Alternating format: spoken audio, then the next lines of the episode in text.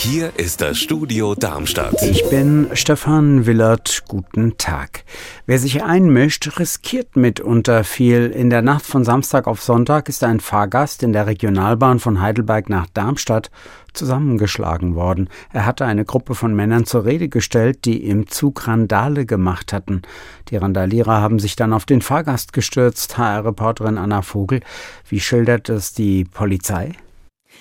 Die fünf haben im Zug Flaschen zerschlagen, hat mir ein Polizeisprecher gesagt. Als den 26-Jährigen dann Scherben getroffen haben, wollte er sie zur Rede stellen. Daraufhin haben sie ihn geschlagen und sogar am Boden liegend getreten. Beim nächsten Halt in Darmstadt sind die fünf geflüchtet. Die Polizei fahndet nach ihnen, aber es gibt wohl keine verwertbaren Bilder von Überwachungskameras oder Hinweise. Gold, eine sichere Anlage. Das dachten viele Kunden einer Firma in Heusenstamm im Landkreis Offenbach. Da konnte man Geld anlegen, mit dem die Firma Gold kaufen wollte aber es war offenbar alles ein großer Schwindel. Es gibt kein Gold und das Geld der Anleger ist auch größtenteils weg. Das Landgericht Darmstadt hat deshalb einen jahrelangen Prozess gegen den Geschäftsführer geführt. Jetzt sind die Plädoyers gehalten worden. HR-Reporter Mike Markloff war für uns im Gericht. Der Geschäftsführer hat ja den Betrug gestanden. Welche Strafe hält die Verteidigung für angemessen?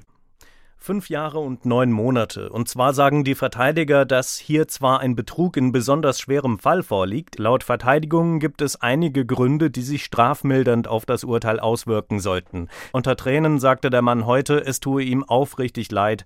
Das Urteil wird für kommenden Dienstag erwartet. Hungrig in die Schule. So geht es vielen Schülern in Deutschland.